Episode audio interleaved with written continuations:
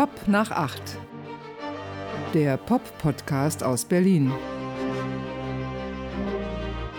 Ja, hallo. Ja, hallo. Da sind wir ja schon wieder. Schon wieder. Ja, Marty, das bist du. Und Andy, das bist du. Und zusammen sind wir Pop nach acht. der Pop-Podcast aus Berlin.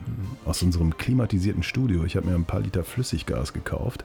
Das ist ja so kalt. Auf das, Vorrat oder wie? Ja, das leite ich hier in diesen dicken Leitungen durch den Raum. Ja, cool, deshalb ist es so schön warm, so mollig warm. Man kann sogar im T-Shirt hier sitzen. Dabei wurde doch gesagt, man soll Pullover anziehen, ne? Ja. Ja Banana schön. Rama, kennst du noch den Ja, Song? It's a Cruel It's a Summer? Cruel Summer, natürlich. Eine meiner Lieblingsbands. Banana Rama? Mhm. Warum das denn? Ich war verliebt in die. Ja, weil die so, so wavig aussahen Ja, so fluffig und so, so nett. Und so krass geschminkt und Ja. die Haare so auftupiert. Und es gab ein fantastisches Interview damals in, im deutschen Fernsehen, äh, wo so ein überforderter Interviewer die drei vor sich hatte und fragte, was sie denn so machen in ihrer Freizeit. Und dann sagte eine von denen, ach, wir betrinken uns immer ganz gerne. Und der dann so, was, wie? Ja, dann ist man immer so lustig. Und ich dachte so, what? Ja. Schön, hat mir gefallen. Und äh, ich muss da wieder an, an unseren äh, Nino D'Angelo denken, letzte Woche, manche werden sich erinnern. Nüchtern, Nüchtern betrachtet, betrachtet. war es besoffen besser. das ist eigentlich ein guter Titel für einen Podcast, oder? Ja. Die eine von Banana Rama, ich habe früher immer gedacht, die heißt Sioban. Das ist, Oh. glaube ich, so ein irischer Name. Siobhan spricht man Ja, den ja, aus. ach, die irischen Namen. Ja. Ich verstehe das eh nicht. Warum schreiben die das nicht so, wie man spricht? Warum spricht man es nicht einfach so, wie man es schreibt? Ja, ja, oder so rum, Ja. genau. Ja, ist, was hast du gemacht? Wir haben uns lange nicht gesehen. Du meinst in den letzten fünf Minuten? Oder dann kann man ja vielleicht nochmal sagen, manchmal zeichnen wir ja nicht nur eine Folge auf, sondern zwei Folgen hintereinander. Ja. Oder ist das schon zu viel Blick hinter die Kulissen von Pop nach Es entzaubert das Ganze, glaube ich, ein bisschen. Schon, ne? Ja. Aber wir sind real. We're, we're keeping it real. Ja. Ich habe meinen Rettungsschwimmer gemacht. Ach, Ja, ich bin jetzt offizieller Rettungsschwimmer. Ja? Ja. Was heißt das? Na, ich habe vier Tage lang so einen Kurs gemacht bei der Deutschen Lebensrettungsgesellschaft und ich könnte jetzt zum Beispiel am Ostseestrand an so einen Turm eingesetzt werden mit den Kollegen und Kolleginnen zusammen und könnte so mit einer Trillerpfeife, glaube ich, die Leute so zur Ordnung rufen, dass sie gefälligst nicht so weit rausschwimmen sollen oder Cool. oder wenn sie dann mal verunglücken, dann kann ich 112 anrufen, ne? das weiß ich. Das ist das Erste, was man unter Umständen machen soll. Und, und musst du die dann auch rausholen? Ja, die muss ja auch rausholen unter Umständen. Aber was ich da auch gelernt habe, so Leute, die am Ertrinken sind, die kriegen so Panik. Ne? Ja. Und äh, man soll sich denen nur äußerst vorsichtig nähern. Was in meinem Kopf so ganz komische Filme ausgelöst hat, weil da geht es ja um Sekunden, wenn jemand ertrinkt, ne? Aber du sollst dich denen vorsichtig nähern, damit die dich nicht so umpacken und dich so würgen oder sich so an dich klammern, weil dann geht ihr beide unter und dann sterbt ihr beide. Also vorsichtig nähern und dann bewusstlos schlagen. Ja, das habe ich auch gedacht, aber nee, äh, uns wurden tatsächlich sechs Griffe beigebracht, wie man sich aus solcher Umklammerung befreien kann. Danach den Arm in so eine Hebelstellung nimmt, den auf den Rücken dreht und dann die abzuschleppende Person so mit dem einen hast du so einen Polizeigriff auf dem Rücken und die andere Hand geht so vorsichtig ans Kinn und dann schleppst du die so, so ans Ufer. Und sagst, sie sind jetzt verhaftet. Sie sind jetzt verhaftet, aber meist hören die ja dann nicht mehr richtig. Aber wenn du jetzt sagst zum Beispiel Ostseestrand, was ist, wenn da jetzt so Quallen rumschwimmen? ja, habe ich Pech gehabt. Musst du trotzdem. Naja, es ist immer noch so. Eigentlich geht es ja auch immer um diese juristische Haftung. Ne? Ja. Also, wenn du dann da jemanden rettest oder eben nicht rettest, dann ist das unter Umständen unterlassene Hilfeleistung. Aber wenn du sagst, da war alles voll mit Quallen, ich habe mir um mein eigenes Leben Sorgen gemacht und deshalb konnte ich da nicht reingehen, dann kann das unter Umständen ja gelten. Was verdient man da so? Tja, also ist ja ein Ehrenamt meistens. Kriegst du eine immerhin steuerfreie Aufwandsentschädigung zwischen, weiß nicht, 10 Euro und 15 Euro oder sowas die Stunde. Ah, okay. Mhm. Und da gibt es ja immer so, in manchen Gaststätten findet man das noch so Schiffchen, da steht DLRG drauf. Nee, sind so das ist, die, das ist meiner Ansicht nach die, Ach so. die Gesellschaft zur Rettung Schiffbrüchiger. okay. Das ist nochmal was anderes. Ich dachte, hätte ich dir dann direkt was zukommen lassen können. So Aber ich könnte es ja auch so geben, aber es wäre natürlich auch langweilig. ein Groschen oder ein Knopf in dieses Schiffchen so rein, ne?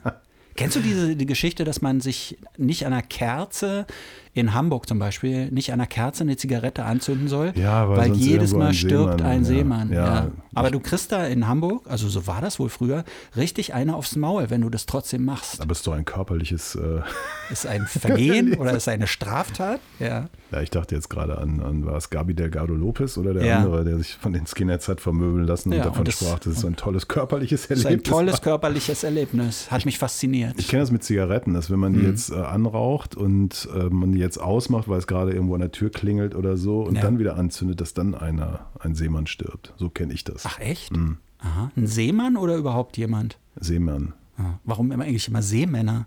Weil es keine Seefrauen gibt. Ja, gut. Aber warum, warum Seeleute? Also, warum nicht? Weil man da stirbt ein Busfahrer. Weil es nicht so romantisch ist. Als auf der A9 irgendwo einer aufs Stauende fährt. Mhm. Und das, ist- ich meine, der Anblick ist nicht schön. Aber so, wenn einer untergeht, das hat man doch so Bilder vor sich, oder? Ja. Kommt eine Welle, zack, weg. Ich meine, diese Seeleute, die sind ja auch immer so ein bisschen abergläubisch, offenbar. Ja. Keine Frauen an Bord. Hm, Seemannsgarn wird gern gesponnen. Ja. Ja. Wolfgang Petersen ist ja tot. Ne? Ja, Das hatten wir letztes das Mal Boot. erwähnt. Das Boot. Das muss das Boot aushalten können. Nee, das muss das Boot abkönnen. Das muss Also, das ne? Boot abkühlen, als er so Ruhig, ganz Johann. tief gegangen ist. Ja. ja. Legendär. Legendär, absolut. Aber wirklich, für eine bestimmte Generation von uns war das doch wirklich ein prägender Film oder. In Ost und West, muss man sagen. Ja. Ich weiß von Menschen, die es im Fernsehen dann später gesehen haben, gab es ja auch die Serie. Mhm. Ja. Die können auch mitsprechen. Und wen wir auch vergessen haben, ist übrigens äh, Hans R. Bayerlein, du wirst dich vielleicht erinnern, Nee. Musikmanager im, im Wesentlichen im Schlagergeschäft, Aha. der Entdecker von Udo Jürgens, Der ist gestorben der auch. ist gestorben. 93 ist Mhm. er geworden. Und was ich richtig toll finde, ist ein richtig guter Geschäftemacher. Der hat sich die Rechte an die Internationale gesichert. Nein, Weißt du, kennst ja, ne? Das Ja. kommunistische Kampflied. das ist möglich. Das war offensichtlich möglich. Das heißt, Wann immer die Internationale gespielt hat es bei wird. ihm geklingelt. Nee, das glaube ich und, nicht. Äh, und zwar so, dass selbst wenn in der DDR es irgendwo, ich meine, da wurde das ja ständig im Fernsehen gesungen Ja, und so, ja. dann musste abgedrückt werden und zwar in Westmark. In Westmark? Das gibt's doch nicht. Das ist ein Vorbild für mich, dieser Mann. Ja, also unglaublich clever, kann man natürlich sagen, aber gleichzeitig auch irgendwie verwerflich, muss Nein, ich finde es Nee? super. Ich finde es total super. Taschen voll packen. Ich meine, Okay. wir kommen vom öffentlich-rechtlichen Rundfunk, öffentlich-rechtlichen Rundfunk. Da Okay, da ja- macht man sie. Da gehört es ja zum guten es, Ton, ne, ja. sich die Taschen voll zu machen. Mach, schaltst du mal bitte meinen Massagesessel jetzt ein. Hier. Ich bin doch ein bisschen verspannt. Ich fand das ganz interessant, nachdem das so losging mit dieser mit Patty S, ne? so können wir sie ja vielleicht nennen, mit Patty S und diesen ganzen Name Vorwürfen. geändert. Name von der Redaktion geändert. Ja, äh, ich bin so ein bisschen rumgefahren in Berlin und habe in so einer Kleingartenkolonie habe ich so einen Tennisverein gefunden und das war der Tennisverein vom RBB, also in Westend natürlich, hinten am Spandauer Damm und mir war das nicht klar, aber der RBB hat offenbar eine eigene Betriebssportgruppe mit einem eigenen Tennisverein, mit eigenen Tennisplätzen. Wo aber wahrscheinlich keiner hingeht. Doch, da haben Leute gespielt. Ah, welche gespielt? Mhm. Und es waren genau so eine Leute, wie man sich vorstellte. So ein bisschen älter, alle braun gebrannt, so, so ledergegerbte FKK-Haut fast. ja. Und die spielten da am helllichten Tag, so wo der Redakteur, also wirklich noch so wie früher, ja, wo, du, wo du so dachtest, ah, der Redakteur er ist nicht an seinem Platz, er ist, er ist irgendwie Entweder unterwegs. bei Tisch. er ist bei Tisch mehrere Stunden lang und hat noch ein kleines Tennismatch hinten dran geschoben. Ja, aber Betriebssportgruppen sind ja völlig normal. Ich meine, ich kann dir etwas verraten, wenn du in den Keller vom äh, Berliner Funkhaus des Deutschlandradios gehst, Ja. vom Deutschlandfunk Kultur, also Below Zero, minus eins, musst du einfach mal drücken beim Fahrstuhl. Und Mhm. Ja. Dann kommst du raus aus dem Fahrstuhl und da ist so eine Wand, da sind dann auch so die Sachen von der Betriebssportgruppe, was es da so alles gibt. Und dann haben auch Golf. Golf. Ja, allerdings sind die ganzen Ankündigungen und Fotos so vergilbt, dass ich das Gefühl habe, dass die schon alle tot sind, die da jemals irgendwas gemacht haben. Vielleicht ist das noch so ein Relikt aus anderen Zeiten. Vielleicht gibt es das gar nicht mehr. Jetzt gibt es doch bestimmt eine Yoga-Gruppe oder sowas, Ja, das oder? gibt's wirklich. Ach, wirklich? Ja, also hier ist wieder Wollen wir klar, da nicht mal hin? Nein. Okay. Sie Sind wahrscheinlich eh nur Frauen da. Sie sind hier wieder bei der, der, wie gesagt, bei der investigativen Veranstaltung schlechthin Pop nach 8. Season 1, Episode 32. Ja. Und äh, es hat Feedback gegeben, wir haben wirklich was losgetreten mit der Aufforderung, doch Albumklassiker vorzuschlagen. Nenn doch nochmal die fantastische E-Mail-Adresse, über die man uns kontaktieren kann. Und auch diese, diese Lobpreisungen uns schicken kann. Das ist ja schon irre. Ne? Also Leute, offensichtlich auch Leute mit einem Wahnsinnsrespekt. Es hat mehrere Mails von Leuten gegeben, die uns seit der ersten Episode hören Ja. und sich jetzt erst getraut haben zu schreiben. Ja, Ich und denke, das aber immer noch so, so ganz stolz sagen, ich bin praktisch Fan von der ersten Fan, Ausgabe an ja. oder ich habe euch leider erst in der dritten Ausgabe entdeckt und so, aber seitdem treu. Ähm, und ja, die Mail- Mailadresse mail at popnach8.berlin. Und ganz ehrlich, ich freue mich auch über Kritik. Also was heißt, ich freue mich, aber ich finde sie, fände auch Kritik interessant. Ich finde sie gut, wenn sie mich nicht betrifft, sondern eher dich. Okay, ich kann damit Ich leben. kann, ich kann Kritik nicht ertragen. Für mich ist es so, Kritik hilft mir, besser zu werden. Kannst doch gar nicht besser werden. Pop nach 8 ist 8 als, als Zahl, ne? Genau. Mail at popnach8.berlin und die 8 als Zahl geschrieben. Das ist Ja. übrigens auch unsere, unsere, ja, unsere, unsere Homepage, ne? Und wer es jetzt erst entdeckt, also keine Sorge, es ist äh, alles nachzuhören, unter anderem natürlich bei Spotify, Apple Mhm. Podcasts und diversen anderen Ausspielstationen. Also solange es noch Strom und Server gibt, kann man das alles nachhören. Ja. Ich würde aber vielleicht empfehlen, dann doch sicherheitshalber, wir wissen nicht, was die Zukunft bringt. Also für den Winter zum Beispiel, ja, Stromsperre und so, man machst irgendwie einen Spiegel online oder ein, oder ein Facebook auf, zack, Zack, weg. äh, halt, nee, nicht zack weg, sondern erstmal so in letzter Zeit so ZDF, äh, irgendwie, was tun bei Stromausfall? Ich denke, so, was, was für ein Stromausfall? Ne? Mhm. Ja. Wenn er so hypothetische Horrorszenarien entwickelt und ich denke so, um Gottes Willen, Was, macht- was macht man denn bei Stromausfall? Kerze anzünden. Wirklich? Ja. Ah, das ist aber ein genialer Lifehack. Ja, super. Wirklich? Deswegen mein Lifehack ist, also einfach die Episoden überspielen auf Kassette Mhm. ja, für den Winter Ja. und Und dann mit Batterien im Walkman hören. Im Walkman oder Kassettenrekorder, genau, mit Ja. Batterien, weil Batterien soll man natürlich auch horten. Horten, ne? Das, also ich meine, was ein ordentlicher Prepper ist, der hat ja ein paar hundert Ba- Batterien zu Hause, oder? Genau. Und dann kann man sich halt schön in das einzige geheizte Zimmer setzen, Mhm. um die Kerze mit der ganzen Familie. Hast hoffentlich auch ein bisschen Wasservorräte gebunkert. Wasser gibt es ja dann auch nicht das mehr. gibt's Ne? auch nicht mehr. Und äh, dann kann man sich das alles nochmal anhören. Aus einer Zeit, die besser war, Ja. weil warm. Ich, ganz ehrlich, ich finde ja immer dieses, äh, man soll genug Trinkwasser, ich weiß nicht, 20 Liter oder sowas soll man ja so als Vorrat immer da haben. Ne? Hm. Aber über Alkohol spricht da niemand. Wobei ich ja wirklich glaube, dass das sehr viel schlauer wäre, auch ein paar Flaschen Wein und, und ordentlich Bier Hoch- und vielleicht auch Hochprozentiges, ja. da zu haben. Und Zigaretten. und Zigaretten, einfach nur um diese Situation erträglich zu gestalten. Oder um zu tauschen. Richtig. Um eine Flasche Makers Mark gegen äh, 20 Liter Wasser einzutauschen. Stunde null. Ne? Ich meine, da, war, da waren Zigaretten wie Gold. Wobei ich muss jetzt eines verraten, wenn man äh, Wasser in Plastikflaschen zum Beispiel Mhm. Ja. hortet, sollte man aufs Verfallsdatum achten. Mhm. Man denkt ja, das ist unendlich haltbar, weil es ja Wasser. Nee, das ist durchaus nach einem halben Jahr kann das vergammelt sein. Ich, mir ist das mal passiert. Ich habe aus Versehen mal äh, so eine Flasche genommen und Mhm. äh, draus getrunken und dachte, so, irgendwas stimmt hier nicht. Das ist ja ekelhaft. Und habe Ja. gesehen, die war drei Monate abgelaufen Ah, und du okay. konntest dieses Wasser nicht mehr trinken. Aber hat es nach ähm, Plastik geschmeckt oder? Einfach faulig und eklig. Okay, weil ich habe auch gehört, ähm, das Wasser schmeckt halt irgendwann nicht mehr so gut, ist aber noch trinkbar. Aber natürlich als richtiger Prepper, ja, Mhm. du hast es so alles organisiert und dann nimmst du ab und zu eine Flasche vorne weg und kaufst eine neue und stellst die natürlich. hinten ran. Ja, ja, ja. Und Und, du machst es ja auch mit den Dosen und Genau, so. und filterst deinen Urin. Was machst du? Ja, ist doch klar. Was? Ja. Wie? Naja, wenn gar nichts mehr geht, dann Eigenurin? ja, gefiltert natürlich. Ja. Wenn Es du gab doch mal so eine Reporterin irgendwie, ich glaube vom WDR. Die hat auf einmal. Carmen Thomas, meinst Das ist ja du? legendär, oder? Dass Ja. die ihren eigenen Urin entdeckt hat, so als Allheilmittel. Und ich glaube, es kam nicht so gut an in der Öffentlichkeit. Es kam vor allem in der Redaktion auch nicht so gut an. Aber das waren ja völlig andere Zeiten. Heute, heute kannst du doch so viel Eigenurin trinken, wie du willst und darfst weiterarbeiten, oder nicht?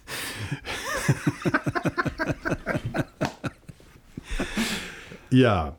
Mhm. Björn aus Dänemark hat uns geschrieben. Also, Über Urin? Nein, nein, Nein. er hat äh, natürlich sich auch bezogen auf die Albumklassiker und ich, ich kann ja nochmal sagen, das ist spannend, dass wir also tatsächlich ähm, unsere meisten Hörerinnen und Hörer in Berlin haben, dann kommt Sachsen, irgendwann Bayern, Nordrhein-Westfalen, so. Ja.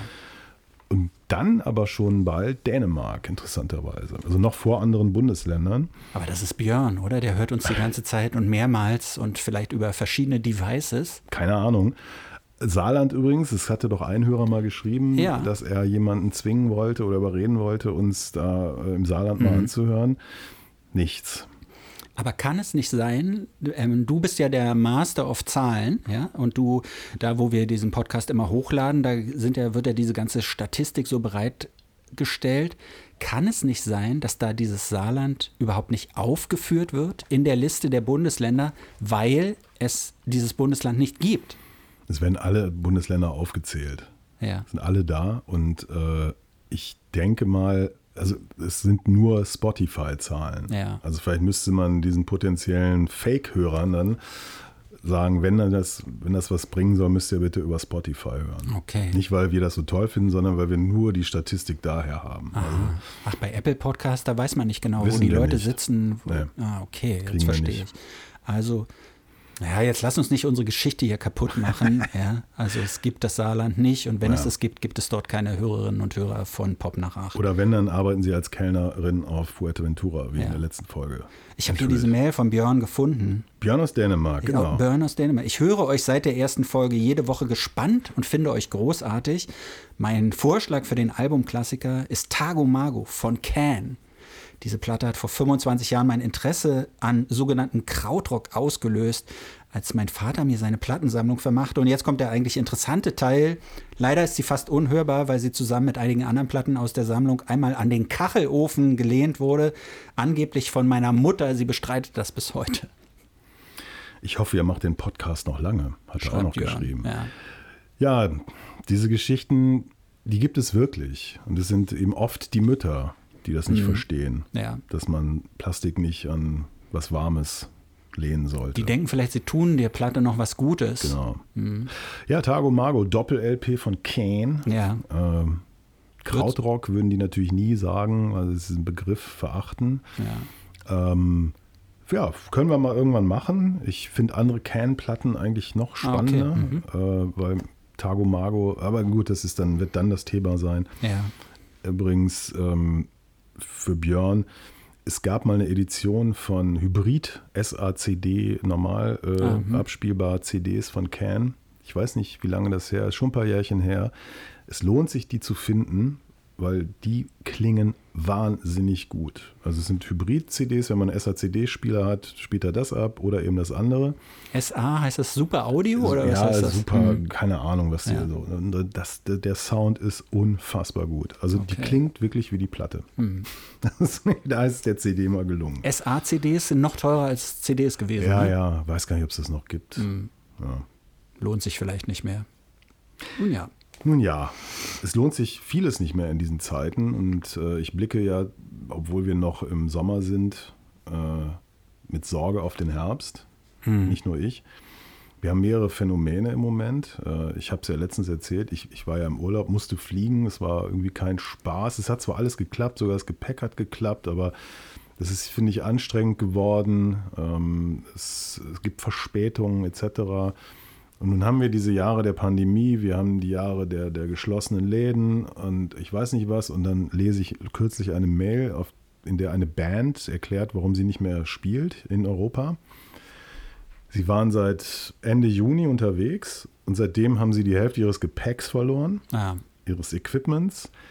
Sie sitzen auf Flughäfen rum, äh, Flüge finden nicht statt und pipapo und die sind einfach mit den Nerven fertig. Sie haben die Hälfte von ihrem Zeug ist immer noch weg. Und da habe ich mir gedacht, na klar, wenn ich jetzt irgendwo ähm, in Berlin lande und mein Gepäck ist weg, kann ich sagen, ja, ich habe das und das verloren. Da sind ja auch so Strichcodes Ja. inzwischen, so Barcodes irgendwie drauf. Und das ist meine Adresse. Und mit etwas Glück, drei Tage später, liefern die mir den Koffer oder so. Aber wenn du eine Band bist, wie willst du denn, ne, wie soll das du gehen? hast keine Nachsenderadresse, die ändert sich ständig. Ne? Wahrscheinlich, wenn wirklich sich, ich glaube ja inzwischen, dass sich die Flughäfen oder die, die Betreiber gar nicht mehr die Mühe machen, so großartig das Gepäck hinterher.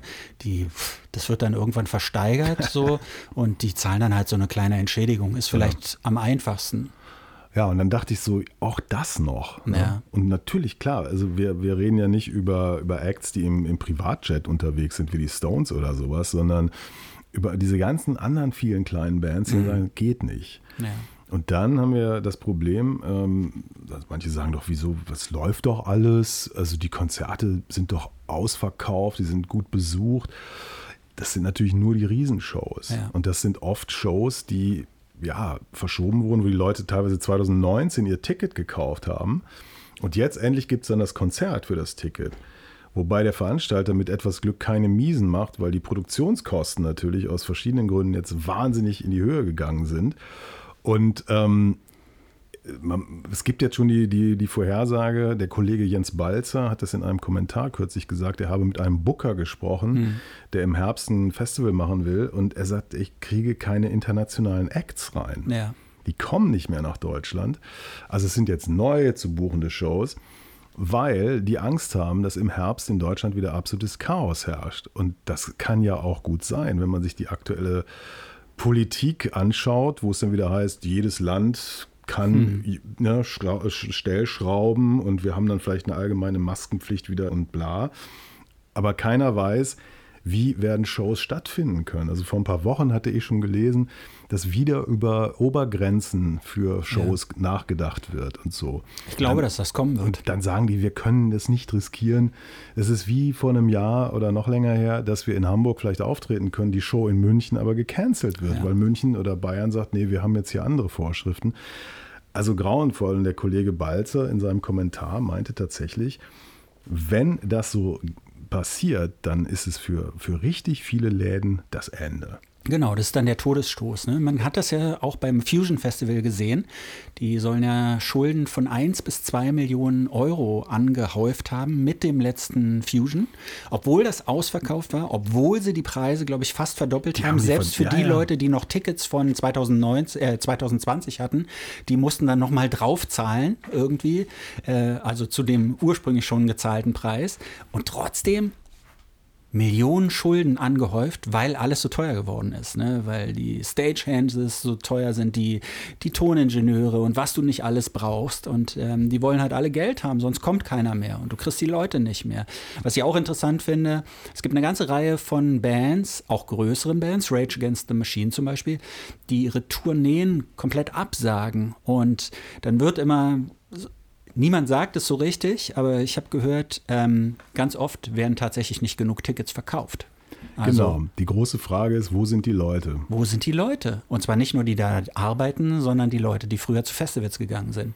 Meine Theorie wäre, die hängen vorm Fernseher. Die haben die Technik des Streamens für sich entdeckt. Ja, auf der anderen Seite, ich meine, die äh, Stones haben Anfang August in Berlin gespielt, in der Waldbühne. Da hat das billigste Ticket, glaube ich, 360 Euro Nee, gekostet. äh, ich glaube, es waren 200, aber die waren so. so. schnell weg. Ah, okay. Und das teuerste hat, glaube ich, 600 oder sowas so, gekostet. also da ne, Mhm. geht das. Aber äh, das ist ja das eine. Gut, Ticketpreise, ich habe das auch gesehen, die sind angezogen, auch für kleinere Acts. Mhm.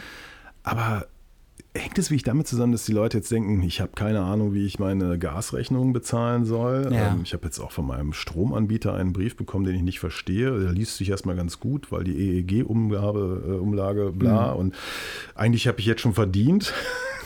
Aber ab Oktober äh, kommt dann irgendein Erwachen.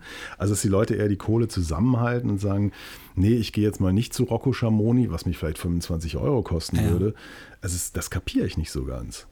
Ja, ich weiß nicht, vielleicht, vielleicht, vielleicht sind es viele verschiedene Gründe. Vielleicht fühlen sich Leute auch nach wie vor nicht so wohl in solchen großen Mengen. Ja, kann ja auch eine Rolle spielen. Also wenn man so ein bisschen gesundheitsbewusst ist, äh, je öfter man Corona bekommt, desto größer ist die Wahrscheinlichkeit, dass du irgendwann dir auch Long-Covid einfängst. Möchte man vielleicht auch nicht. Und so kleinere Acts, weiß nicht, viele von denen, die so während der Pandemie nicht so sichtbar waren, sind vielleicht auch so aus dem Bewusstsein verschwunden und zählen jetzt so ein bisschen als, als von gestern. Vielleicht entfachen die einfach nicht mehr so eine Begeisterung. Vielleicht ist da sowas abgebrochen. Ja, spannend. Also ich weiß das, ich kenne Leute, die sind tatsächlich zu Coldplay gegangen ins Berliner Olympiastadion. Mhm. Ja. Ich glaube, drei Abende haben die da gespielt, Ja. wenn mich nicht alles täuscht.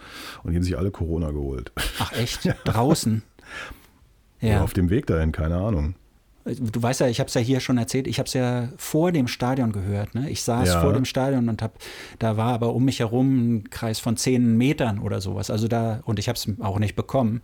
Aber ich kann mir das schon vorstellen, wenn da, die haben ja alle mitgesungen, ne? Und dann ist ja der Aerosolausstoß besonders hoch. Das hören ja die Chöre immer nicht so gerne, dass sie angeblich eine besonders gefährdete Gruppe sind. Aber es ist so. Gefährliche Gruppe. Chö- Chöre sind gefährlich. Sie sind gefährlich für andere und wenn man im Chor ist, ist man extra gefährdet. Ja. Ja, das ist, äh, wir werden das sehen, aber überall scheinen die Alarmglocken zu schrillen und ich finde es auch schwierig. Ich habe ein In- äh, Interview gelesen mit Patrick Wagner, äh, dem Chef der Band Gewalt. Ja. Der wurde damit konfrontiert äh, mit solchen Aussagen, die unter anderem von Rocco Schamoni kamen, der gesagt hat, dass irgendwie drei Viertel seiner Einnahmen wegbrechen, weil er eben äh, weniger live spielen kann und äh, dadurch auch keinen Merch verkauft etc. Und er sollte mal von seiner Tournee berichten. Die haben eine ziemlich heftige Tournee gemacht durch Europa, Gewalt, vor ein paar Wochen. Und der hat dann nur so gesagt, naja, vielleicht bei Rocco Schamoni kommen vielleicht auch andere Leute. Hm, ja. Und das ist halt so ein, so ein, ja, so ein Getriebener, so ein, ich will nicht sagen Triebtäter, aber Patrick Wagner ist eben so ein krasser Typ, ne? Der zieht sein Ding durch und der sagt, ja, wir haben irgendwie Shows gehabt, da waren, ja, es war gut. Äh, Wir haben aber in Zürich zum Beispiel so gut, da waren drei Leute. Ja. Es war aber eine super Show. Kannst du sagen, ja, der hat einiges hinter sich, der hat einiges erlebt, der lebt auch prekär und äh, was weiß ich. Was ich befürchte ist, dass es so eine Entprofessionalisierung gibt, dass eben die Leute, wenn sie Musik machen wollen, so viele andere Sachen machen müssen, dass die Musik darunter leidet. Also ich, ich meine da wirklich dann auch Expertise, ich meine auch Technik im, im Ja. Spielen etc. Das sehe ich echt mit gewisser Sorge. Also wo, wo soll das hinführen, dass wir jetzt so eine Kultur von Amateurmusikerinnen und Musikern haben werden, die äh, sozusagen auf der mittleren oder unteren Ebene spielen und, und äh, Na, ich glaube, diese, diese Schere wird größer. Ne? Also auf der einen Seite wirklich diejenigen, die das nur noch so als Hobby nebenbei betreiben können und auf der anderen Seite hast du halt diese Megastars, die aber, die verkaufen ja alles Mögliche aus und da geht ja dann der Trend genauso, äh, wie du es gesagt hast, bei Coldplay zum Beispiel dahin, man, man bucht ein Venue, bleibt da mehrere Tage, äh, verkauft das jedes Mal aus, aber du hast nur einmal die Aufbau- und einmal die Abbaukosten und musst nicht umziehen. Das spart natürlich auch ein bisschen was, aber das können sich natürlich nur so eine Acts leisten, die auch genug Leute ziehen. Ja. ich stelle mir das gerade so vor, so Leute so, oh Coldplay, ja, für die riskiere ich meine Gesundheit. Rocco Schamoni, ach nö, nö, da bleibe ich doch lieber zu Hause. Sehe ich genauso. Ich hatte diesen Artikel von Patrick Wagner ja auch gelesen. Ähm, früher auch ja in der Band Surrogat und der hatte ja dieses Plattenlabel Kitty.io. Der hat was ganz Interessantes über Facebook auch gesagt, weil er fragte wohl während der Tour hat er immer so die Veranstalter gefragt, wenn, wenn wenig Leute da waren, was habt ihr denn gemacht? Und dann meinten die so, ja, wir haben es bei Facebook gepostet. Und er sagt so, Facebook ist tot, Zumindest so in der Hinsicht, weil wenn ein Veranstalter so als Privatperson einen nicht bezahlten äh, Poster macht, dann sehen das vielleicht acht Leute so ungefähr und das bringt gar nichts. Es müssen tatsächlich wieder Plakate geklebt werden und er ist einfach nicht bereit, das wie zum Beispiel Tokotronic oder sowas zu machen, da, da so Anzeigen zu kaufen bei Facebook, weil er meint, den werfe ich doch nicht auch noch mein Geld in den Rachen. Ja. Er hat dann erzählt, ne, dass ihn die Leute fassungslos angucken, wer sagt, wo, äh, hab, habt ihr denn Plakate Ja. geklebt? So, was, wie Plakate? Plakate. So, ne? Wobei, wenn man sich hier in meiner Wohngegend umschaut, ist alles voll mit Plakaten. Alles voll. In ganz Berlin. Wirklich. Also zumindest, weiß jetzt nicht, wie es in Spandau aussieht oder in äh, Lichtenberg, aber so, so in den ganzen Innenstadtbezirken, alles voll, alles auch illegal nach wie vor so, so plakatiert, aber auch offizielle Plakatflächen und es findet offensichtlich ja ganz viel statt. Das ist ja vielleicht noch so ein anderes Problem, ne? dass ganz, ganz viele Veranstaltungen, ganz viele Festivals stattfinden und vielleicht ist es einfach zu viel auch. Mir fällt immer nur auf, ich sehe die Sachen und stelle dann fest, das war letzte Woche. Ah, da könnte man hin. Oh, letzte Woche. Ja, genau, so schöne, tolle Jazz-Sachen, wo ich so denke, so, ach Moment, und dann stelle ich fest, oh, die Venue ist quasi fast hier um die Ecke. Ich hätte Ja. locker zu Fuß hingehen können. Ja. Tolle Besetzung, aber es war vor einer Woche. Ja. Travis Scott ist ja aufgetreten ne, in der Londoner O2 Arena und der hat da so einen Merch-Rekord gebrochen. Wer ist Travis Scott? Travis Scott ist äh, ein Vertreter der Musikrichtung, die deiner Ansicht nach 1993 gestorben ist. Er ist eigentlich der Hip-Hop-Act zur Zeit. Echt? Also ist so ein Megastar. Was ist so ein bekanntes Lied von dem? Kenne ich nicht. ja. das ist wieder typisch. Naja, ich weiß nicht, das ist so, vielleicht, ich weiß nicht, bei mir löst er auch keine große Begeisterung aus. Ich habe sogar ein Travis Scott-Album. äh, wüsste aber nicht mal mehr, wie das heißt. Astroworld? War das? Ich glaube ja. Das ist so bitter. Ich habe da, so, total, ja. hab da so eine Platte von einem Typen, den ich eigentlich kenne. Ich weiß nicht, wie die heißt. Na gut, Und du hast, auch, auch nicht. du hast ja auch tausende von Platten, die, die du vielleicht nicht alle beim Zieh Namen irgendeine kennst. raus und ich kann dir sofort sagen, von wem die ist. Oh, ja, dann guckst du, äh, egal. egal, aber Kann jedenfalls, der hat an einem Abend über eine Million Euro an Merch verkauft. Und das war vorher, den Rekord hatten BTS gehalten, diese äh, südkoreanische K-Pop-Band, Ja. diese Stars, die hatten wohl knapp eine Million nur. Und er hat tatsächlich im Wert von über einer Million Dollar Sachen verkauft. Kostet, was kostet ein T-Shirt? 1000 Euro oder Ich was? schätze, ein T-Shirt kostet 45 Dollar umgerechnet. Was wäre das in Pfund? Äh, 30 Pfund oder so? 35 Pfund? Ja. Sowas würde ich denken. Frag mich, was es dann noch so an Merch gegeben hat. Ob es da vielleicht so kleine Actionfiguren gegeben hat? Weil dann würde ich da vielleicht nochmal hinfahren und gucken, ob vielleicht eine übrig geblieben ist. Travis Scott, Hm. was es alles gibt. Ja, nächstes Jahr ähm, Plakate übrigens. Es gab ja auch Plakate von, von Helene Fischer in diesem Sommer. Ne? Ist heute auch aufgefallen, also im, im Frühling schon, Mhm. Ja. für, auch für lauter Shows, die ja nicht stattgefunden haben, Ja. weil sie die Leute nicht hatten, das zu machen. Aber nächstes Jahr Ist es soweit? ist es soweit. Ich, mehrere Städte und dann auch, wie du es eben schon gesagt hast, drei, vier Abende. Ich glaube, der Rekord ist in Berlin vier, fünf Abende. Hintereinander. Hm. Helene Fischer mit dem Cirque du Soleil. Oh, das wird ein Erlebnis. Das wird doch ein Festival der Sinne, wird doch da. Das wird so emotional, habe ich gelesen. Ja. Ich meine, sie selber turnt ja auch manchmal so rum. Das war ja schon fast so ein bisschen Cirque du Soleil für Arme, ne? was sie manchmal da so gemacht hat. Total. Und vor allem wieder diese Lingua, Hm. dieses, es wird ein so emotionales Erlebnis Ja. werden. Und ich denke so, hört doch mal mit diesem Scheiß auf. Also dieses, dieses Aber was soll sie sagen? Das wird ein geiles Erlebnis oder das wird einfach nur geil? ich soll gar nichts mehr sagen. Hm. Ich meine, kennst du die Folge von den Simpsons, als Homer gezwungen wird, zu einem Auftritt für das äh, Cirque du Soleil zu gehen? Nee. Es lohnt sich da nochmal nachzuforschen. Das Okay. ist fantastisch. Ja. Ich bin ja nicht so der Mega-Fan des Simpsons, aber in, in der Folge kann mich erinnern, war ich Homer.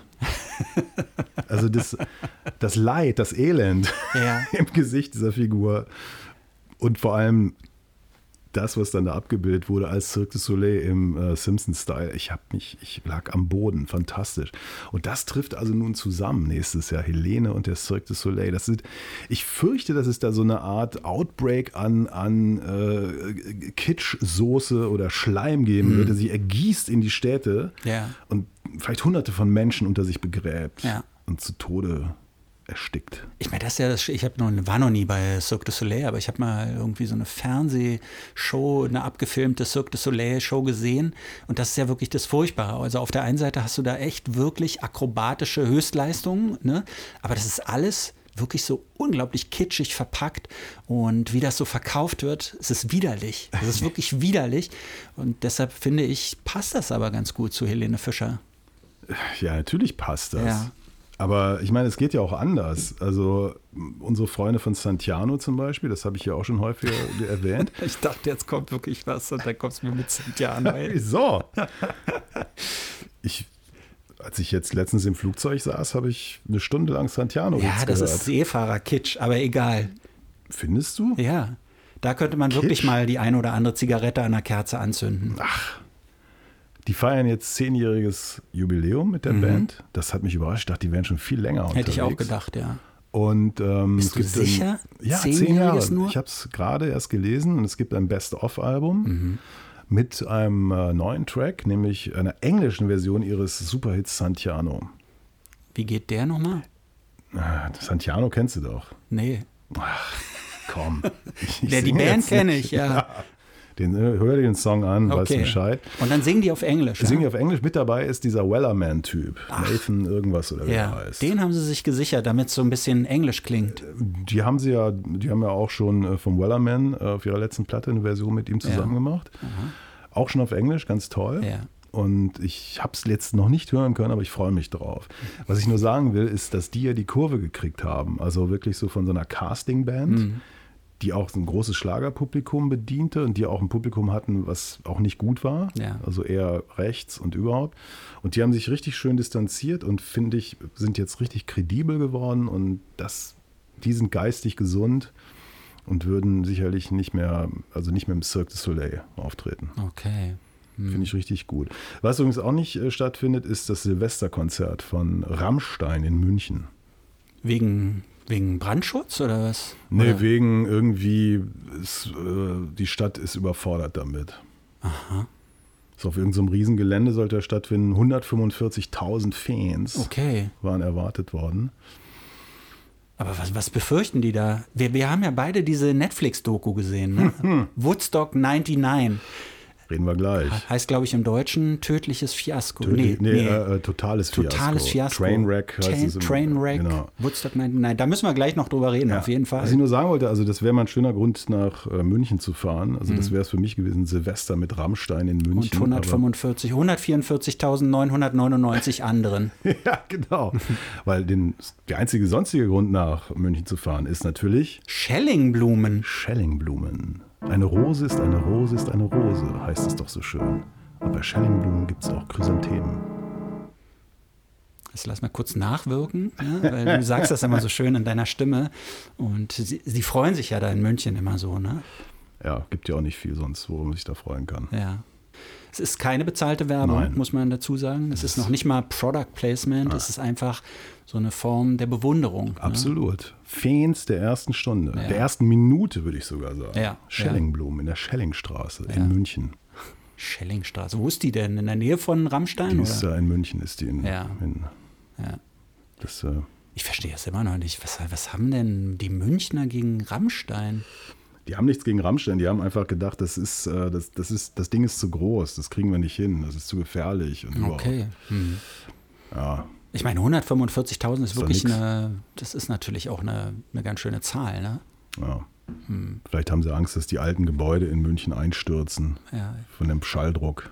Aber kann es nicht wirklich so sein, dass die vielleicht auch dieses Knallerverbot haben, Silvester? Und Till Lindemann macht doch immer so gerne, macht doch, der ist doch Feuerwerksexperte. Ja, Und vielleicht, vielleicht geht das da einfach nicht. Vielleicht würde es so wie so ein, so ein, wie sagt man denn dazu? So, so ein, ein unschönes Beispiel, also äh, ja, egal.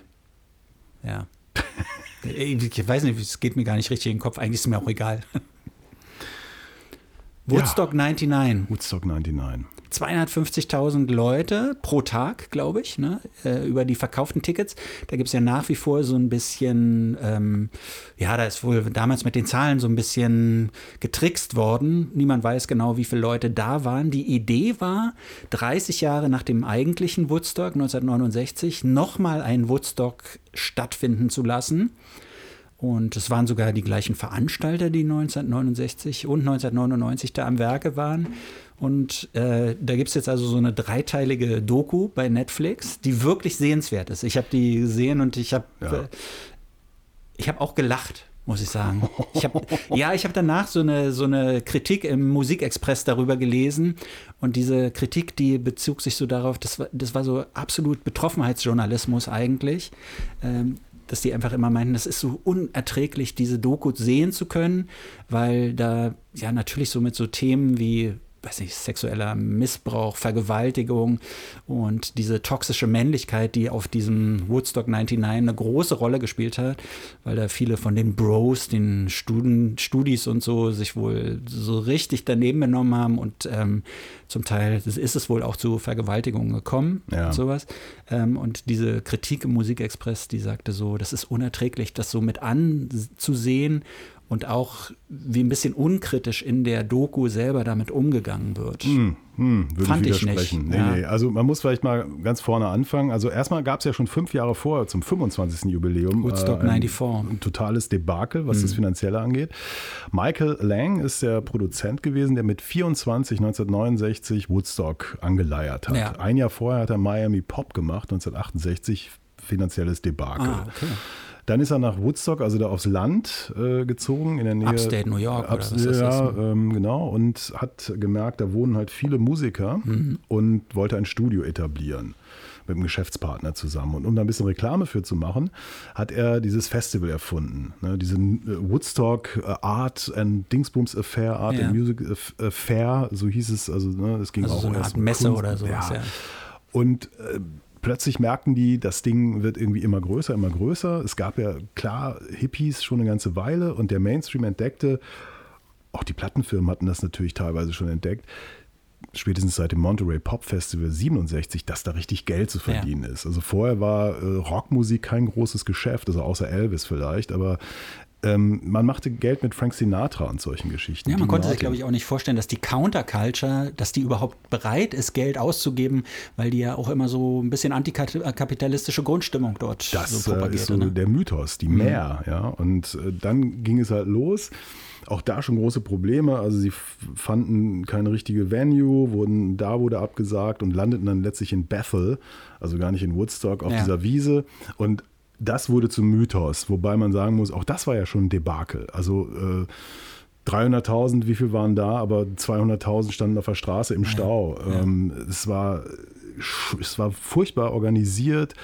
Äh, es gab keine sanitären Einrichtungen so richtig für so viele Leute. die wären da fast verhungert, wenn mhm. nicht so eine Hippie-Kommune irgendwie so Feldküchen organisiert hätte, wo dann kostenlos irgendwie Müsli verteilt wurde und so Zeugs.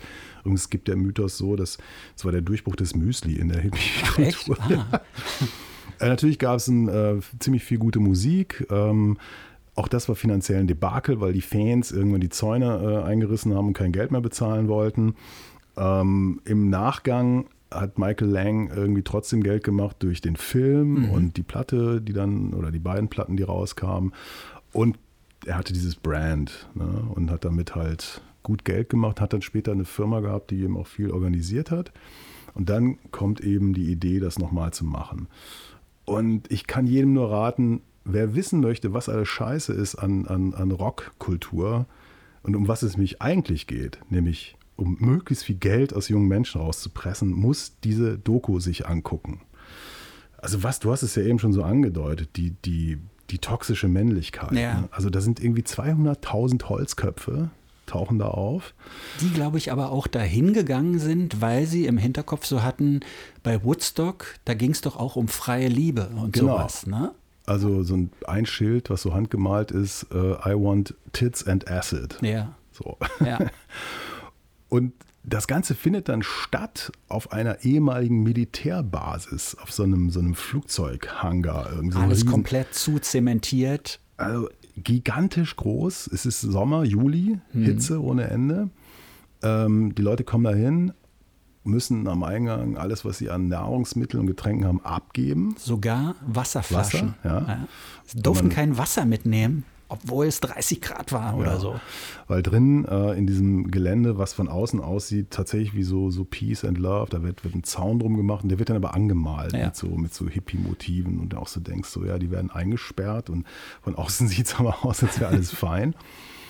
Und ja, die sind halt druff, ja. Sie sind alle druff, die Jungs sind druff, die, das Testosteron kocht. Mhm die Mädels äh, zeigen ja, tatsächlich Anfang, sehr am viel. Anfang machen sie noch mit, ne? Ja. Hat man, ich glaube, sie sind sich so nicht so ganz bewusst, in was für einer komischen Lage sie da sind. Du siehst ja dann richtig so, ähm, es sind auch ein paar Männer, gehen dort nackt umher ja. und äh, das sind da, glaube ich, so richtige Hippies, so nach dem Motto, sei nackt, sei frei. Aber äh, Frauen am Anfang so oben ohne unterwegs. Mhm. Ne? Und dann werden die wirklich angetatscht, so die ganze Zeit. Und es wird ihnen in die Brust getragen Kniffen ja. und in den Hintern und natürlich Sprüche ohne Ende. Und ich kann mir vorstellen, das muss man, also so als Frau, das muss ja wie so ein Spießrutenlauf auf einmal gewesen sein, ne? Ja, und das ist halt völlig außer Kontrolle. Also die Security ist ein Witz. Das sind irgendwelche, das sind keine Securities, die allerwenigsten sind irgendwie so angeheuerte Studenten. Die hatten T-Shirts auf, Peace Control stand da auf den T-Shirts. Peace äh, Control? Peace, ja, kann irgendwas Ich glaube ja, ja, Peace Control. Und damit konnte man Backstage gelangen, mhm. wenn man so ein Shirt hatte. Und dann äh, ein so ein Typ hat dann irgendwie sein Hemd für 400 Dollar verkauft. Hatte noch ein zweites, ein Ersatzhemd. noch ein zweites und, irgendwie. Ja.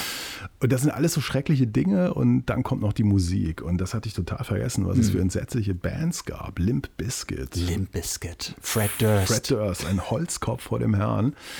Korn, ja, mhm. also dieses New Metal Crossover gerumse. Ja, das war damals das Ding. Das Ding und dann eben für 250.000 Leute, die natürlich komplett ausrasten. Ja. Und, und Fred Durst zündet dann, also einer der, der Protagonisten, äh, ein, ein Reporter, der damals, ich glaube, was für MTV arbeitete, ja.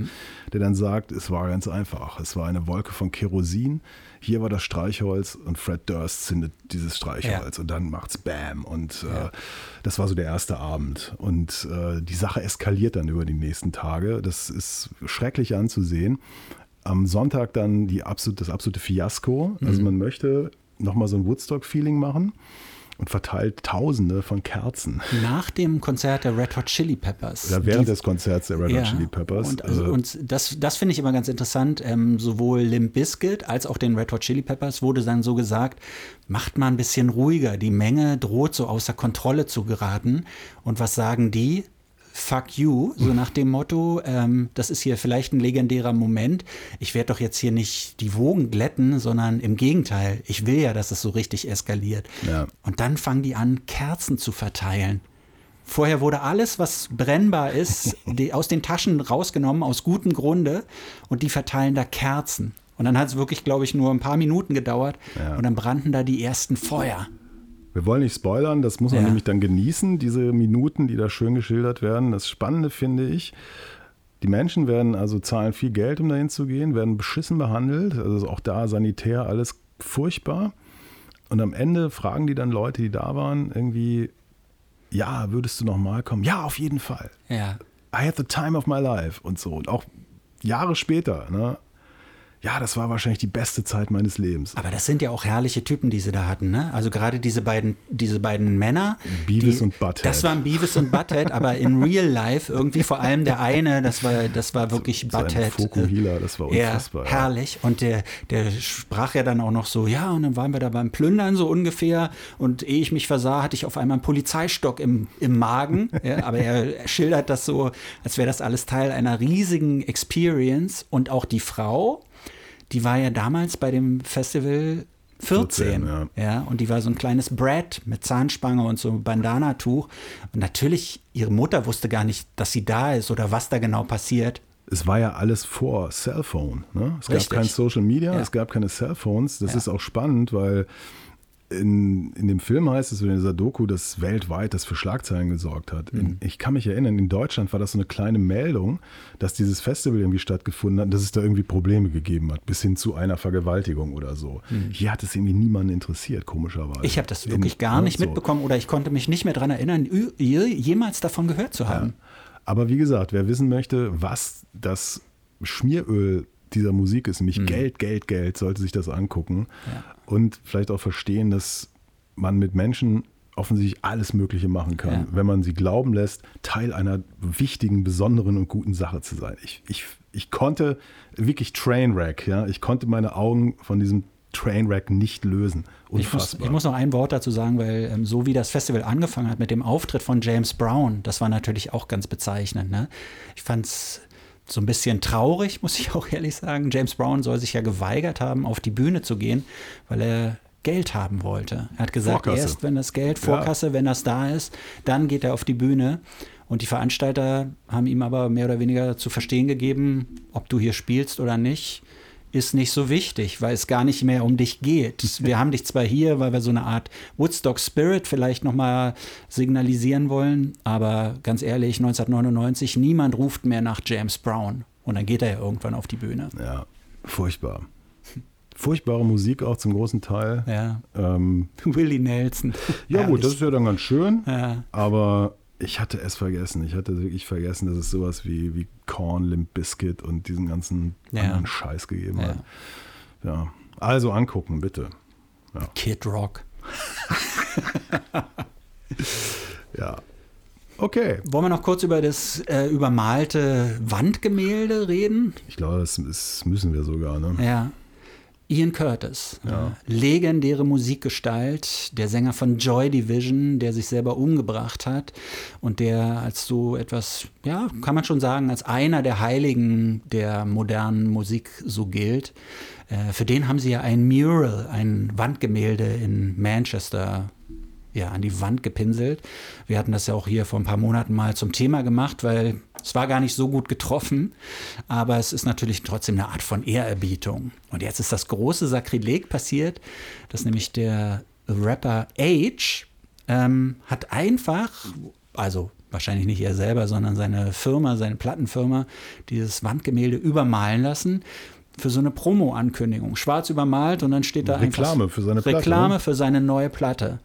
Und ich habe überlegt, wie kann das überhaupt sein? Weil das ist ja ein offizielles Wandgemälde von Ian Curtis gewesen. Das ist ja nicht so ein illegales Graffiti gewesen, sondern das, das äh, ist ja ein Auftrag gegeben worden. Und dann kannst du doch nicht einfach, die, ich meine, die haben da eine Hebebühne aufgestellt und das ging, die haben da einen Tag lang dran gemalt. Warum ist da niemand eingeschritten? Und deshalb ist meine Vermutung ja, dass dieser Age das vielleicht sogar dafür bezahlt hat, weil das wirklich nochmal zusätzliche Werbung für ihn ist. Weit über ein so ein Wandgemälde hinaus. Das ging ja durch die ganze Welt. Ne? Der hat das mit dem Plakatekleben verstanden. Na, auf jeden Fall, oder? Ja, ja ich meine, wir haben da damals auch schon drüber gesprochen, diese, diese Heiligenverehrung, das ist etwas, das mir auch nicht wirklich gut gefällt. Mhm. Der Künstler, der das geschaffen hat, hat ja selber auch gesagt, hm, ich habe eigentlich nichts gegen Ja. sozusagen Ma- Malerei auf öffentlichen Wänden, weil ich damit auch mein Geld verdiene. Ja. Er fand das halt ein bisschen komisch. und es soll ja auch restauriert werden. Und Ja. Hookie, der alte Trottel, hat dann ja auch gleich getwittert an diesen Rapper, hey, nette Geste. Und ich denke, Hookie, du kapierst doch in deinem zerkoksten Hirn, auch wenn er schon lange jetzt clean ist, aber Ja. da ist nichts mehr los, oder? Ja, aber wie meint er das denn? Nette Geste. Äh, Come on. Ich trete dir in den Arsch und dann Ja. sagst du, oh sorry, oh nette Geste. Nette Geste, ja. Ich meine, Age hat angekündigt, ja, er wird auf, ja, das tut ihm unendlich leid und er wird das auf jeden Fall wieder gut machen Ey, das so. ist so wie in der Kita, wenn er einer, Ja. weißt du, so, oh, das wusste, Entschuldigung, das wusste ich nicht. ja, Das, und dann muss es auch gut sein. doof. Ja, ja, ja eigentlich so bist du geistesschalter. doof. ja. Na gut, Ian Curtis, haben wir hier kurz erwähnt. Ja, Ja, guter Mann. guter Höre ich Mann. heute noch gerne diese Platten. Ich, also ich, ich finde ja auch, seitdem ist ja nicht mehr viel gekommen. Mhm. In Sachen Rockmusik. Ja, lass uns mal über unseren Albumklassiker reden. Ja. Ja, weil das ist Rockmusik. Mhm. Und zwar, ich habe es letzte Mal schon gesagt, wir besprechen ein Oasis-Album, aber nicht ähm, What's the story? What's the Story, Morning Glory, was vielleicht naheliegender wäre, sondern ich dachte, ich finde es immer so interessant, so Debütalben sich anzugucken, so wo eine Band, die vorher so gut wie niemand auf dem Schirm hatte, praktisch über Nacht auf einmal da ist. Und das passiert mit Definitely Maybe von, Oasis. Ich k- kenne einen, der hatte die auf dem Schirm. Du? Nein. Wolfgang Döbling. Der kannte die schon bevor dieses Album gekommen ja, ist? das ist ja Wolfgang Döbling. Man nannte ihn ja den deutschen Wolfgang Döbling. Ja. Und der hatte die ersten Singles. Also der hatte Rock'n'Roll Star und Cigarettes and Alcohol. Ja. und schrieb darüber auch irgendwo und sagte, hier kommt das nächste heiße Rock'n'Roll-Ding. Der kannte die äh, Monate bevor irgendjemand anderes über sie in Deutschland schrieb, bevor dieses Album da war und so weiter. Hatte der den NME vielleicht abonniert? Weil ich könnte mir vorstellen, dass das in, im New Musical Express, der damals ja wirklich noch sowas wie die Bibel der Popmusikgläubigen war, äh, da war das doch bestimmt schon so vorab Der gehypt. hatte alles abonniert, der machte sein Geld ja im Wesentlichen mit einem Zeitschriftenvertrieb, Ah, nämlich okay. für Ja seltene gut, dann Musikzeitschriften. saß er ja an der, Kle ja, an der Quelle. Genau. Ne? Aber der hat dann, äh, war dann aber auch enttäuscht, glaube ich, von dem, was jetzt hat die ersten beiden Singles, das war's. Ja. Ja. Ja, ich habe es mir nochmal angehört, dieses Album, muss ehrlich sagen, ähm, vielleicht hätten wir doch lieber das andere genommen. Weil, Hm. ich weiß nicht, ich finde, ähm, auf diesem Album, da ist schon, also erstens, die ganz großen Hits sind da natürlich dra nicht drauf. Ne? Es gibt kein Wonderwall oder kein Don't Look Back in Anger oder sowas, was man mit Oasis vielleicht verbindet, sondern 1994, Debütalbum. Da sind die von dir erwähnten Tracks drauf. Supersonic kennt man vielleicht noch ein bisschen. Das war ja schon fast schon so eine, so eine Post-Grunge-Nummer noch. Und Live Forever, ne? das ist ja die allererste Top-10-Single von Oasis, die dann ähm, sie bekannt gemacht hat. Der Anti-Grunge-Song übrigens, Ja. ne? Weißt du, um was es da geht? Live Forever? Ja. ja, genau. Das hat was mit dem Tod von Kurt Cobain Nee, zu tun. Doch, nee. doch. Ja, er hat, also, Noel Gallagher hat gesagt, dass ihn das an den Grungern immer nervte, dieses Negative, Genau. insbesondere an Kurt Cobain, Ja. der sich dafür hasste, ein, ein Rock'n'Roll-Star zu sein. Und ähm, er fand das total blöd und sagte, nö, ich möchte für immer leben und es soll mir gut gehen. Genau, und ich werde mich selbst für immer lieben. Genau. Hat er auch noch gesagt. Das ist natürlich auch der große Unterschied. Mhm. Also du hast ja diese äh, nordenglischen Holzköpfe, die in totaler Armut aufwachsen. Ja. Und plötzlich geht was und dann sagen die, hey, geiler geht's doch nicht. Ne? Ja, haben sie ja auch recht, oder? Ich meine, das ist ja Dream Come True. Und deshalb, also auch wenn die großen Hits vielleicht auf diesem Album so ein bisschen fehlen, äh, diese Großmäuligkeit, für die Oasis ja dann später auch so berühmt werden sollten, die war ja natürlich schon da, ne? Diese Rocker-Attitüde und dieses sehr, sehr britische. Ähm, und vor allem diese Großmäuligkeit. Ich meine, es ist ja auch legendär, was, was äh, Noel, aber auch vor allem Liam Gallagher immer so gesagt hat. Ne? Liam Gallagher zum Beispiel, ich habe es mir mal aufgeschrieben, weil ich es so schön fand. There's Elvis and me. I couldn't say which of the two is best. Ja, ja. Also solche Sachen hat er ja immer rausgehauen, gleichzeitig auch sehr sympathisch. Er hasste ja immer oder er hasst nach wie vor so Leute wie Chris Martin oder wie Bono oder wie Radiohead. Das äh, sind alles Wobei er hasst, glaube ich, wirklich jeden außer sich selbst. Was ich erstaunlich finde, ist, dass diese Platte 85.000 Pfund damals gekostet hat, zu produzieren. Im Machen, ne? Im Machen. Mhm. 85.000 Pfund. Für eine Band, die, pff, ja, ein paar Konzerte gespielt hatte und diese zwei Singles irgendwie draußen hatte. Ich meine, aber gut, das war Creation Records, mhm. das war dieser komplett durchgeknallte Typ, der das anführte. Aber das ich Label. glaube, der, die wussten, dass da, dass da irgendwie Substanz ist oder dass da ja. was, was gehen könnte. Aber es ist natürlich, also ich, diese Musik hat mich nie wirklich interessiert, ja, ehrlich ja. gesagt. Ich habe äh, irgendwann noch aufgehört. Ich glaube, Standing on the Shoulders of Giants oder so, das war die letzte Platte, die ich irgendwie also halb gehört ja. habe oder so. Und die ersten beiden, naja. Die dritte war schon irgendwie eine ziemliche Katastrophe. Mhm. Also zu viel Kokain, zu viele Spuren, die übereinander geschichtet wurden. Und vor allem war es ja irgendwie es war die Optik. Also ich weiß, dass eine Menge Leute irgendwie darauf abfuhren, auf dieses Englische, auf dieses ne, tolle Schuhe zu haben, äh, die Farben Englands, die, die Blousons, diese, diese Jacken, dieses ja. Ganze, die Frisuren und so weiter. Ja, es war so ein bisschen New Mod-mäßig irgendwie. New Mod, ne? aber es war natürlich New England auch, äh, auch. Das, der Ladism hatte damals ja. dann plötzlich wieder Konjunktur, so als, als Reaktion auch auf das dreckige, grungige, ähm, auch auf das Verklemmte der Shoegaze-Szene. Mhm. Also man wollte wieder irgendwie raus, Bier saufen und mitgrölen. Und das ja. kommt da so zusammen. Ich finde es strukturell, musikalisch natürlich total uninteressant. Also das sind Beatles-Akkorde, im Wesentlichen John Lennon-Sounds, die da irgendwie wichtig sind. Natürlich mit einer gewissen Attitüde gespielt, das ist wichtig. Du mhm. kannst eh nichts mehr neu erfinden. Es geht dann immer darum, wie du es machst. Ähm, aber auch natürlich schon kalkuliert. Also Noel Gallagher, der bei den Inspiral Carpets vorher Roadie war und Gitarrentechniker und glaube ich auch manchmal eingesprungen ist, der hat sich das angeguckt und gesagt, das kann ich auch und das kann ich sogar viel besser ja, als die Inspiral ja. Carpets, die eine mittelmäßig erfolgreiche Band waren, schöne Sachen gemacht haben, keine Frage. Also der hatte einen Plan, der hatte auch die Songs und dann kommt es eben darauf an, da ist eine Generation äh, von Leuten, ich möchte mal Christian Seidel nennen, inzwischen Redakteur bei der Berliner Zeitung, der hat mal gesagt, damals, er ist totaler Oasis-Fan und mhm. damals hätten Leute zu ihm gesagt, äh, das ist doch alles irgendwie nur Beatles-Kopie und so. Und da hat er gesagt, scheiß drauf, das sind meine scheiß Beatles. Ja. Und das ist genau der Punkt. Du bist in einem bestimmten Alter, dockst an, mhm. an, an, bist genau in der historisch richtigen Situation. Da kommt diese Band. Du hast von den Beatles natürlich schon mal gehört, aber warst ja nicht dabei. Und gehst dann da mit. Ne? Und das ähm, ist interessant. Nur es gibt für mich wirklich keinen Grund, sich das anzuhören. Ja, vor allem jetzt nicht mehr. Ne? Ich kann, kann es noch so ein bisschen verstehen aus dem damaligen Zeitgeist so heraus. Und dann gab es ja auch die ganzen interessanten Geschichten drumherum. Auf einmal diese Erzfeindschaft mit Blur, die ja auch sehr hochgespielt wurde von der Musikpresse. Aber das, das war, war, ja schon wieder Retro. Das war doch wieder der Kampf Beatles gegen Stones genau, in den 90er Jahren. Ja, aber trotzdem ne? völlig okay. Es war ja ein gewisses Excitement da. Und da kam ja dann auch eben diese ganzen wirklich lustigen Sprüche auch übereinander und ähm, du musst dich dann für ein Lager entscheiden und so. Das kann ja auch aufregend sein, weißt du, wenn, wenn du jung bist und dann, ja, scheiß doch drauf. Ich finde auch nicht, dass sie so sehr wie die Beatles klingen. Ähm, klar, so Akkordfolge und so, das ist da alles mehr oder weniger gelernt, aber es ist ja trotzdem eine neue Art von von Musik gewesen. Man würde jetzt nicht sagen, das, das sind Beatles 2.0 oder sowas. Ne? Nein, da, so toll waren die Songs dann auch wieder nicht.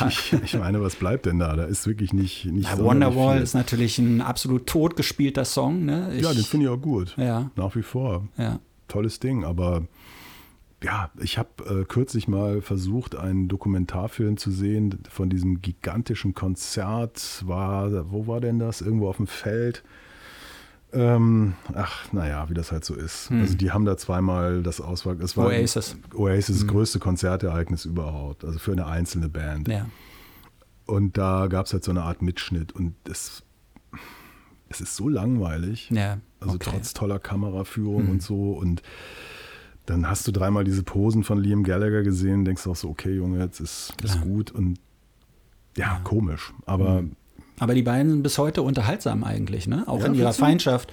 Ja. Ja, weil die sprechen ja nicht mehr miteinander. Und ich finde das für, für ein Brüderpaar, finde ich schon immer krass, wenn, wenn da so ein krasser Bruch dann praktisch stattfindet. Aber da muss ja echt einiges vorgefallen sein. Äh, wurde ja auch handgreiflich zur Sache gegangen und dann auf einmal, ich glaube 2008 war es, ne? Wo es auf einmal Schluss war. Ja, es war doch die Amerika-Tournee, wo Genau. Liam kurz vorher mal gesagt hat, ich habe keine Lust und, Ja. und, und, und überhaupt. Aber interessant finde ich, dass ihm getrennt eigentlich nichts mehr gelungen Ja, ist. Ne? ja. Also auch wenn die letzten Oasis-Sachen eh nicht mehr so doll waren, aber es gibt kein wirklich interessantes Soloalbum vom einen noch vom anderen. Also es ist irgendwie spannend. Und ab und zu gibt es diese Meldung, dass wohl wieder irgendein Verrückter möchte zig Millionen in die Hand nehmen und bietet das Oasis an, wenn sie sich nochmal zusammentun, dann würde das fließen. Aber ich glaube, es ist Noel, der sagt, auf gar keinen Fall nochmal. Was ich sympathisch finde, ist die, äh, die Englishness, die sich ausdrückt in äh, dem Gitarristen Bonehead. Mhm. Toller Spitzname. Weißt du, warum der Bonehead heißt? Nee. Weil er eine Glatze hat. Knochenkopf. Der ist irgendwann mal gefragt worden, ich glaube, das war auch kurz bevor er dann ausgestiegen ist oder rausgeworfen wurde, was er denn machen würde, wenn er nicht mehr bei Oasis spielt. Ja. Er hat gesagt, ja, dann gehe ich in meinen alten Job zurück. Ich bin ja gelernter Tapezierer. Das finde ich in England so toll. Ne? Es Ja. gibt wahnsinnig viele Beispiele von Musikern, die in, in halbwegs erfolgreichen Mhm. Bands unterwegs waren, die in der Community auch total anerkannt sind, aber eben auch normale Typen sind, die Ja. halt in den Pub gehen, da ihr Bier trinken und nicht abgehoben in irgendwelchen Villen wohnen. Die gibt es natürlich auch. Aber selbst ein George Michael zum Beispiel hat sowas gemacht. Ja? Also Der war ein ganz normaler Lad in England. Mhm. Naja, klar, So? bevor es losging. Und ja. wenn die dann sagen, okay, das war's mit der Karriere, jetzt arbeite ich wieder im Fish and Chips Shop oder mache eine Fleischerei auf oder gehe zurück in den Tapeziererjobs, dann ist da keiner, der mit dem Finger zeigt Hm. und hä hä sagt, sondern ist okay, finde ich toll. So wie früher mit den Fußballern, ne? die dann einen Lottoladen aufgemacht haben nach der Karriere. Ich meine, das war ja so eine alte Zeit. Ne? Ja. Aber Was machst du eigentlich nach dem Ende von Pop nach acht? du meinst, wenn der Podcast insgesamt nicht mehr weiterläuft, Ja, ja. dann gehe ich zurück in meinen alten Radiojob. Bin ja ein ganz normaler Lad, weißt du? Wenn es dann das Radio noch gibt, das Ja, öffentlich-rechtliche. ja. Ah, lass uns hoffen. Aber ich habe eigentlich vom Feeling her ein ganz gutes Gefühl. Das ist ein schönes Schlusswort. Tschüss. Tschüss. Das war's schon wieder mit Pop nach 8. Kommentare zur Sendung gerne per Mail an mail at popnach8.berlin oder direkt über die Webseite popnach8.berlin. Noch mehr Ausgaben von Pop nach 8 mit Andreas Müller und Martin Böttcher fast überall da, wo es Podcasts gibt. Please hang up and try again.